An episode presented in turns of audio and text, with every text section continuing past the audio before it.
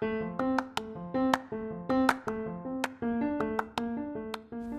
皆様こんにちは。このポッドキャストはオーストラリア・ブリスベンでの日常生活を英語日記にしたボイスログ、Vlog をお届けするポッドキャストです。英語力向上のために行っています。日記は基本的には1分程度、長くても2、3分です。その後に日記の中で使われた3つの表現について、その表現を選んだエピソードや自分の中で覚えておきたいポイント、今日の日記の改善点などを日本語でお話しします。この英語日記の文字起こしのテキストはノートというプラットフォームに載せてあります。概要欄に URL を貼っておきますので、もしよろしければそちらもご覧ください。えー、今日はですね私が、えー、今ですね現地の、えー、小学生に日本語を教えてるんですけどその子と、え私の友達が来週に、えオーストラリアにやってくるんですがその友達の子供と play date というですね遊ぶ計画を立てていてその時の話をしていた時にあの私の生徒ちゃんから得た気づきというお話をさせていただきたいと思います。Okay, so are you ready? So let's get started.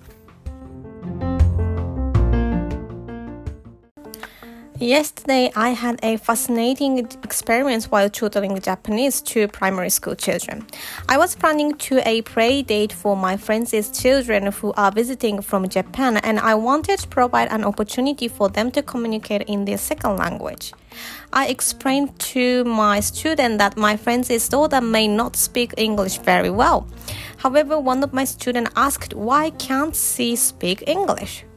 This was an interesting moment for me as I realized that the student had never met a Japanese person who couldn't speak English fluently. English is an official language in Australia, so many Japanese people make an effort to speak it. But for those visiting the country for travel, their level of English may not be as high as what my student got used to. This experience made me reflect on my own expectations of the English proficiency of Japanese people, which is completely different from the people in Australia.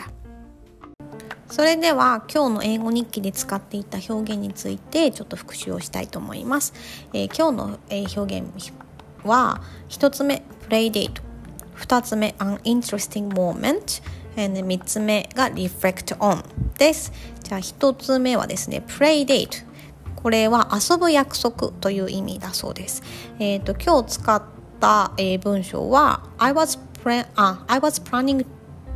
I was planning a play date です。すいません。なんか上手に言えなかった。えー、これは、えーと、一緒にお出かけしようと計画してたんです。という意味です。えー、プレイデートってなんかお出かけとか遊ぶ約束のことを言うんですよね。なんかこの言葉はオーストラリアで何って言って、まあ、子供のお世話をする仕事をして初めて知った言葉です。なんかなかなかなんか特に子供のお出かけとかだとキャッチアップとかってあんま言わないかなと思いますね。特に小学生だとプレイデートっていう感じのイメージがありますなんかわからないのでもしなんかあの補足情報がある方がいらっしゃいましたらぜひぜひ教えてくださいじゃあ次 An interesting moment えー、これは興味深い瞬間、まあ、気づきを得た瞬間という感じでしょうか。えー、この表現を使った今日の文章は、uh, This was an interesting moment for me. へえ、興味深いなと思いました。はい。えーこれは自分ではパパッと出てこなかったんですけど、まあ、訂正を受けて出てきた言葉です。なんか最初は It was interesting って書いてたんですけど、まあ、確かに interesting moment って書いた方が興味深い瞬間、まあ、気づきを得た瞬間っていうのがこうスパンってあの来る感じがするなと思いました。はい、次、えー、reflect on 何々をじっくり考える。です。えー、この表現を使った本日の文章は、えー、This experience made me reflect on my own expectations of the English proficiency of Japanese people, which is completely different from the people in Australia. えー、これは私が思う日本人は英語ができないって思ってる感覚をなんかじっくり考えるいい機会になりました。オーストラリアの人は私たちが思ってるほど英語できないって思ってないのかもと思ってって感じですかね。あのこれはですね、えー、振り返りとか、まあ、ちょっと立ち止まってよく考えてみるっっていうあの感じで使うことが多い気がします。え今回みたいに気づきを得てあなるほどなって思った時はあのこの表現をよく使うことが多い気がします。はい、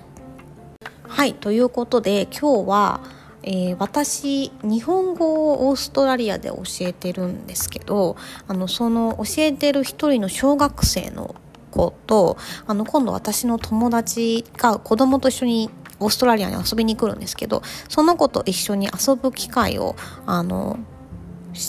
あるといいかなと思ってお互いねあのプレイデートを計画してたんですよ。であのその話をした時にあのもしかしたらねその私の友達の子あの初めて海外に来るからあんまり英語が喋れないかもしれないからちょっと頑張って日本語喋ってねっていう話をしたんですよねそしたらその生徒の子から「えどうして英語話せないの?」って言われたんですよでこれは本当に嫌味なわけじゃなくてあの彼女の周りにいる日本人って英語を話してるんですよね不器用ながら。だから意外ともしかしたら現地の人オーストラリアの現地の人って日本人が思ってるほど日本日本人って英語できないと思ってないんじゃないかと思いました。で特にあの私は子供に日本語を教えることがあるんですけど子供たちと話してるとなんか彼らも自分の第一言語、まあ、つまり英語で英語なんて言ったらいいんだろうよくわかんないとかよく 言ってることがあってなんか私たちと同じようにあのまだうまく話せないとかうまく表現できないと思ってることがあるからあの英語できないって思ってないんだろうなと思いました。はいえー、とだから日本人がねよく日本人は英語ができないって言ってるのはもしかして自分たちが思ってるだけで周りはそう思ってないのかもしれないっていうあのちょっといい気づきをいただきました。はい。ということで今日も最後まで読んでくださってありがとうございました。また明日も頑張ります。それでは、さようなら